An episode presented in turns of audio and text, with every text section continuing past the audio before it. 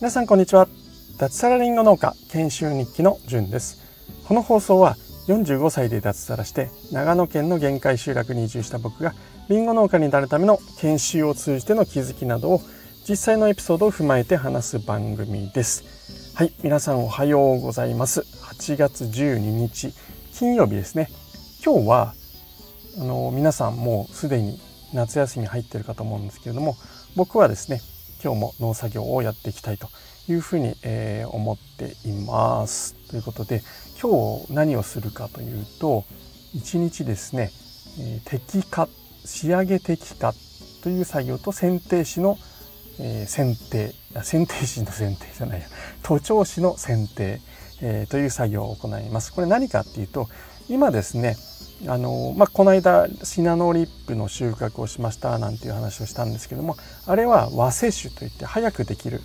リンゴなんですね。でやっぱりメインは富士なんですよ。皆さんご存知だと思うんですけどもこの富士っていうのはまだまだ今緑色で、えー、実がたくさん今なってる状況なんです。このまんまだと全ての実に栄養が行き渡らないので、まあ、傷ついたもの小さいものあるいはですねえひっくり返っちゃってるもの形が悪いものそういったものを最後ですね、え、手でこうもいでいって、え、これを摘果っていうんですけどもしていく作業を今日は一日やっていきたいと思います。それと徒長枝といって、まあ、枝がですね上にこうぐんぐんぐんぐん伸びていく枝があるんですけどもこれがまあ混み合ってくるとちょっとあの、まあ、あまり良くない蒸れてしまったり風通しが良くなくて病気になりやすいとかもあるんでこれをまあハサミで切っていく作業。これを今日一日かけてやっていきます。まあ来週もやっていくんですけどもはい、えー、そんな一日になるかなというふうに、えー、思います、はい、で本日のお話なんですけれども農業をやるのに決死の覚悟は必要ないっていうお話です。これまあ皆さん夏休みなのでまああのあんまり真面目な話をねしてもどうかなと思いつつまあ、あのなるべくゆるく話したいと思いますので、えー、ぜひ聞いてみてください。はい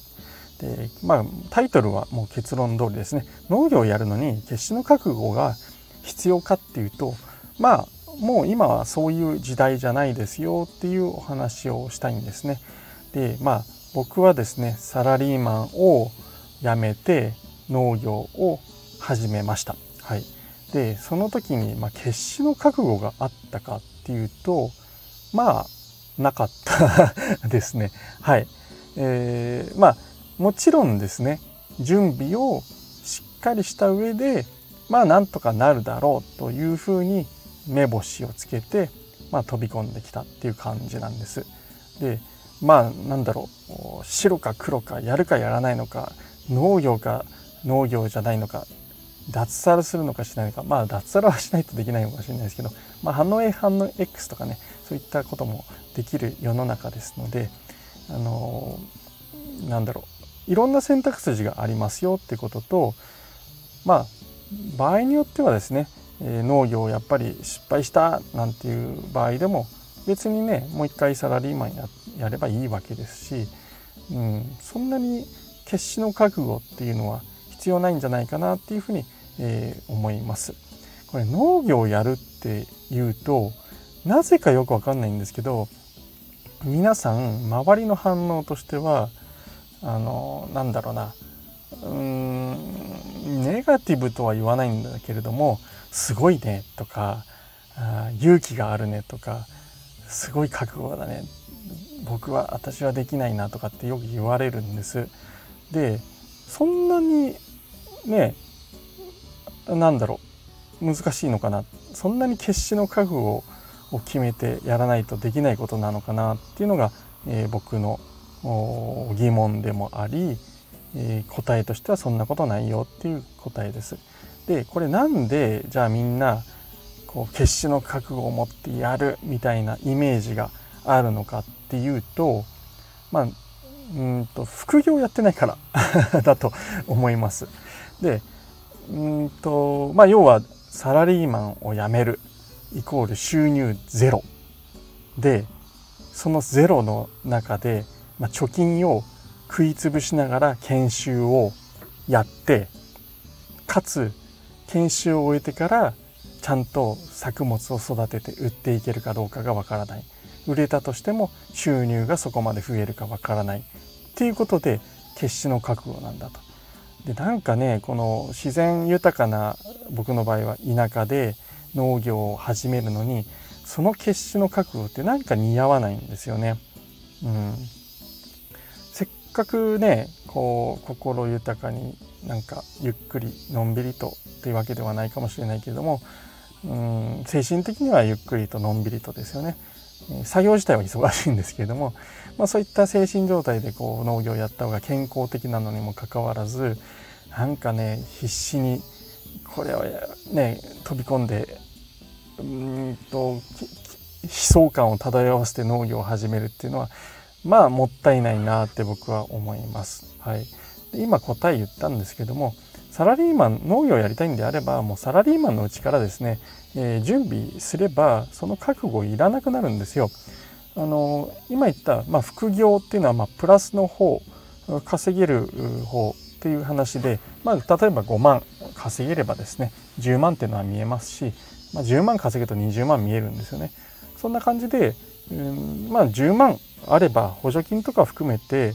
え、考えるとですね生活は成り立つと思います。まあ、赤字にならないように。いやいや全然足りないよって言うかもしれないんですけどそれは多分お金を使いすぎなんだと思います。うん、前の話でもちょっと農業の準備編で話したんですけども、まあ、出てくお金と入ってくるお金のコントロールの問題でもしですね副業で10万稼いでいてあと補助金も、ね、年間150万ぐらいもらえるのでそれで、えー、お金が足りないっていうことであればちょっと、えー、出ていくお金っていうのは見直すようにしたらいいんじゃないかなっていうふうに、えー、思います。スマホのキャリアを変えたりですね、えー、電気ガス水道を見直す。まあ田舎来れば家賃は必然的に安くなりますのでそこら辺の計算もする自治体によってはですね家賃の補助なんかが出るところもありますのでそういったのをちゃんと具体的に金額に落とし込んで僕はいくら必要なんだ？うちの家族はどんぐらい使うんだ？っていうことを把握してした上で下げられるところは下げる。で副業をやる。そうするとですねあ生活成り立ちそうだなっていうのは見えてくると思います。でそうすると、まあ、決死の覚悟っていうのは、まあ、必要なくなるっていうのがあの理解できると思います。はい、なので、まあ、ちょっと家計を見直してですね、えー、支出か支出を減らすそして収入を増やすっていうことで、えー、この農業を始めるっていうハードルを下げてみるのがいいんじゃないかななんていうふうに、えー、僕は、えー、思います。はいまあ、結論はそういったところなのかなっていうふうにえ、思うんですけれどもどうですかねうんそれでもまあやっぱりまだ決死の覚悟が必要だっていう方はですねやっぱり何かしらですね、えー、そこにお金の部分でのなんか理由があるんじゃないかなっていうふうに、えー、思います。保険代とか結構皆さんうん多く払っているような印象があります。僕はですね今月々の保険料はこれもうサラリーマンの時に下げたんですけども何年前だろう。23年前だと思うんですけれどもどんどんどんどん下げていって月々今2400500円ぐらいですね。はい。本当にもう最低限の生命保険料だけ。病気になったらどうすんだがんになったらどうすんだとかっていう、ね、医療保険あると思うんですけども日本の場合高額医療費保証っていうのがあるんでどんなにですね、えー、高い治療をしても上限が支払わなくてはいけない金額っていうのは決まってるんです。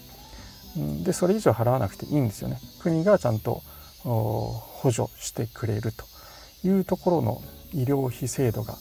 ありますのでそれ皆さんちゃんと見てみ、えー、ると安心できると思いますのであ医療費のね、えー、医療保険いらないんだなっていうのが分かると思います。はいまあ、そういったところからまあちょっとずつ見直していって生活が成り立つっていう計算式を見ればあそこまでね決死の覚悟を決めなくてもちょっとできるんだとかっていうふうに思えるんじゃないかなっていうふうに、えー、思います。でまあ先ほど言った通り最悪失敗したらですねなんかまた違う道を進めばいいと思うんですよね。副業をねやっていて10万20万稼げたんだったらもうそれでね場合によっては生活できるじゃないですか。だからまあ農業やっぱりダメだったけど副業を本業にしてやっていきます。田舎でやっていきます。なんていう道もあるのかなっていうふうに思いますので、まあ、皆さんですねあの選択は自由なのでそこまで決死の覚悟を決めて悲壮感漂わせて農業を始めるっていう必要はなくて、まあ、もうちょっと緩くですね、えー、ちょっとやってみようかななんていうのもありなんじゃないかなっていうふうに思います。決してこう楽をして、えー、やろうとかですね手を抜けっていう話ではなくてその悲壮感はいりませんよっていうお話です。しっかりと準備をした上で、えその準備をすれば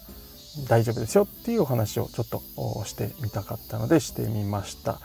夏休みなのでという言い訳をしつつなんかこうね、えー、ゆるい感じでお話をさせていただきました。皆さんの少しでもなんか参考になれば嬉しいです、えー、本日もですね、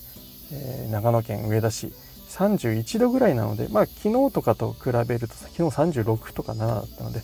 若干うん作業はしやすいですけどまあそれなりに暑くなりそうなので、え皆さんもですねえー、どこ行かれてるか行楽地とか行かれてる方もいると思うんですけども、うん、事故とかに気をつけて一日楽しくやっていきましょ